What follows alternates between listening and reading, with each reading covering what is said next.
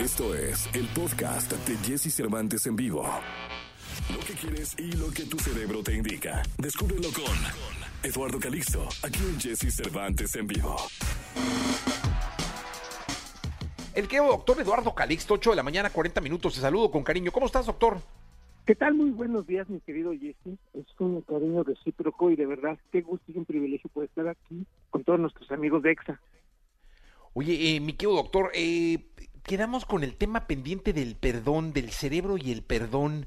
Eh, sí está el, perdón, el, aceptar, porque muchas veces tiene que ver con el aceptar eh, una situación que pasó y que pudo no haber pasado, pero que hay que asumir como que, que quede en el pasado y seguir adelante.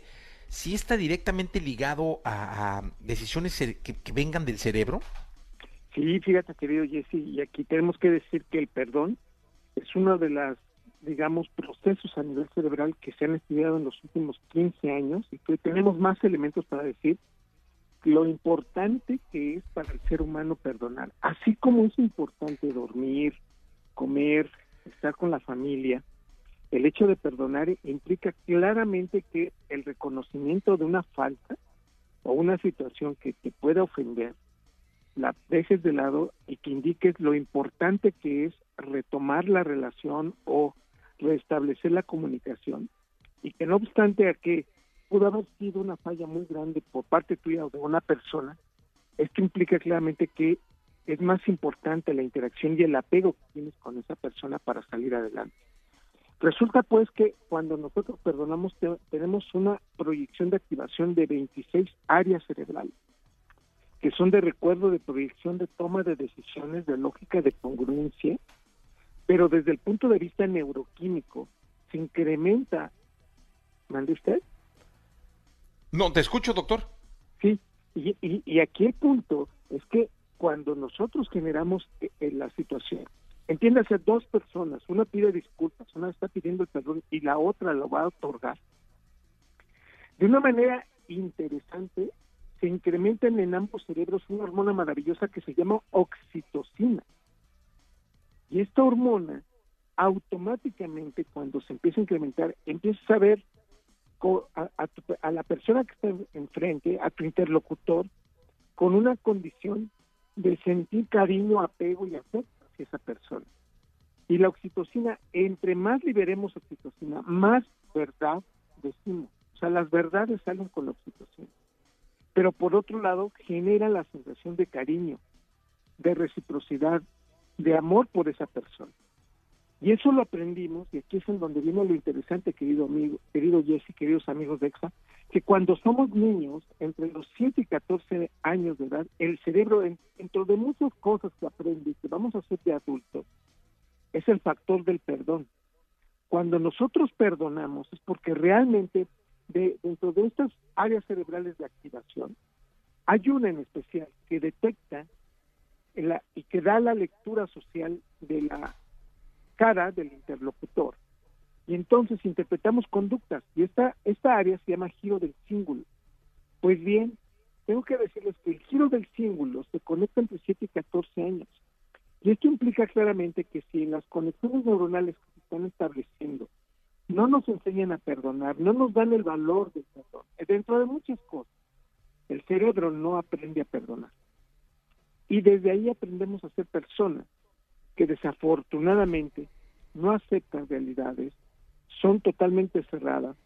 Y cuando volteas y dices, es que esta persona lleva tantos años con el odio con sus hermanos, con la familia, con sus amigos, y es incapaz de ponerse de acuerdo con alguien, no es el momento el que lo está estableciendo, es una parte de su cerebro que no aprendió a identificar, a relacionarse, y que es precisamente cuando nosotros perdonamos, se activa demasiado y sabemos que en el perdón no hay olvido, pero sí disminuye totalmente el proceso por el cual me sentí mal o generé esa agresión. En el contexto entonces es que nuestro cerebro perdona y tiene unos efectos maravillosos benéficos para las personas que lo hacen. Las personas que perdonan son más sociables, son más loables y tienen una capacidad increíble de sorprender. Esto es increíble. Las personas que más perdonan son más creativas y se sorprenden con la realidad, con el mundo. estamos viviendo una experiencia todavía increíble, inusual, de una pandemia. Y ante esta situación, muchas personas quedaron aisladas y en esta, en esta, digamos, en ese ambiente, el perdón permite un mayor acercamiento entre la familia y entre personas, pero lo increíble es que si nosotros perdonáramos más, la sensación de tiempo pasaría más rápido, la percepción de cariño y de, pertenecer a alguien sería más fuerte y por supuesto trae muchísimos beneficios. Puede disminuir la presión arterial, el, efecto de incremento de adrenalina hacia el cerebro. Y entonces esta condición hace que nos tranquilicemos, nos adaptemos más al estrés y por supuesto una disminución en cuanto a, a cómo el sistema inmunológico está funcionando bien nos, de verdad como, como seres humanos y como especie, nos viene bien perdonar o pedir perdón, Jesse, porque tiene unos efectos magníficos y benéficos, como ustedes se darán cuenta, el hecho de hacerlo de manera contundente y sin cuestionar absolutamente nada o imponerlo, querido Jesse. La verdad es que son muchísimos más los beneficios. Mira, hay, hay mucha interacción con el público, doctor. Adrián dice, soy muy rencoroso y por más que quiero perdonar, no puedo. Sí he tratado eh, de hacerlo, sí he tratado de perdonar, pero no puedo. Mi rencor me supera. Imagínate nada más aquí la pregunta o el comentario, o ¿qué sucedió entre los 7 y 14 años? Que mucho de, esos, de esas estrategias psicológicas para generar el rencor y que esto en el cerebro no te permite hacerlo, yo le diría con mucha desfortuna a esta persona que nos está diciendo, es que limita muchísimo su capacidad para ser felices. Las sonrisas, la sensación de, estar bien, disminuye mucho. Y aunque pueda establecer relaciones interpersonales, que puedan ser incluso exitosas, son muy limitadas. Así que yo sí le recomendaría que, que si él quiere, pusiera, pusiera en manos de un profesional que haga terapia porque es muy importante esta situación para tratar de romper ese vínculo entre el rencor, el, aislarme y la sensación de sentirme vulnerable, porque eso es una cosa que nos sucede a la gran mayoría. Perdonar nos hace sentir los débiles o los vulnerables. Y por todo lo que estoy diciendo, el que perdona es el que tiene una superioridad cerebral impresionante.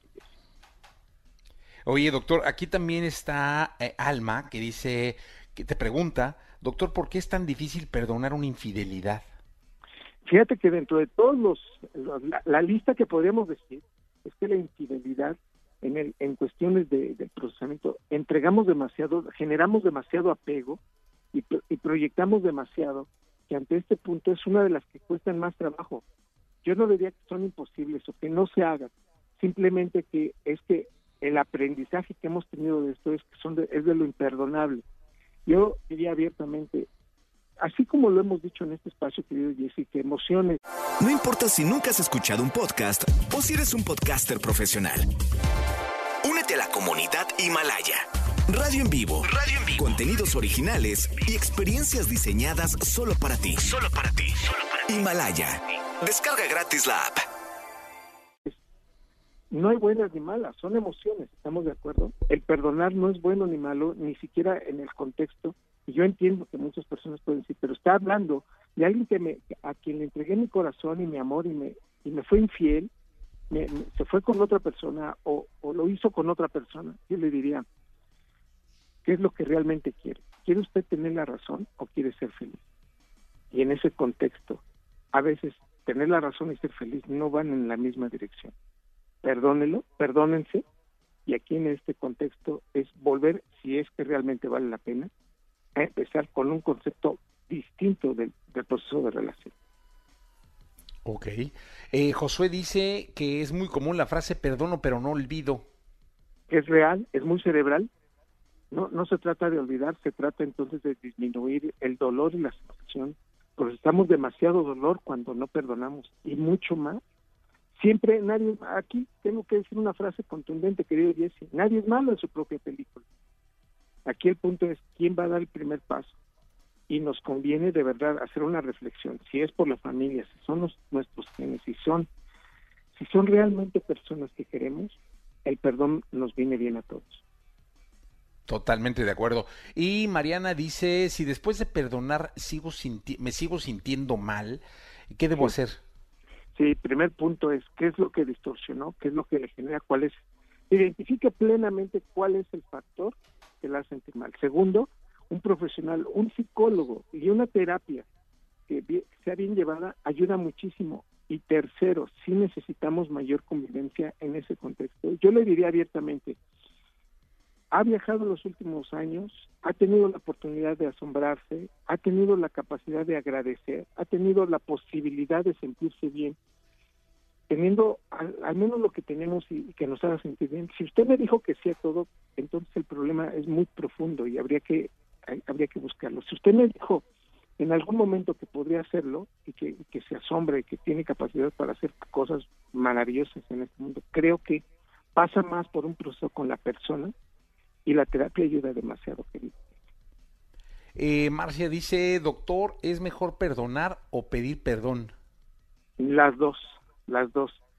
Lo aprendemos en estas, en esta edad maravillosa cuando andamos en la primera y la secundaria, y aquí el mensaje es, ambos vamos a incrementar los niveles de oxitocina y no sabe la capacidad que tenemos incluso de sentir más cercana a la persona y saber que pues tenemos nuestros defectos en este contexto perdonar o ser perdonado tiene muchísima liberación de oxitocina y de endorfina que de verdad si lo hiciéramos más tendremos mejor salud mental querido Jesse.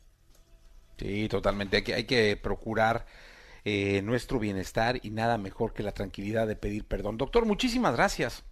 Siempre un honor, querido Jesse, amigos de EXA, un abrazo para todos. Excelente semana.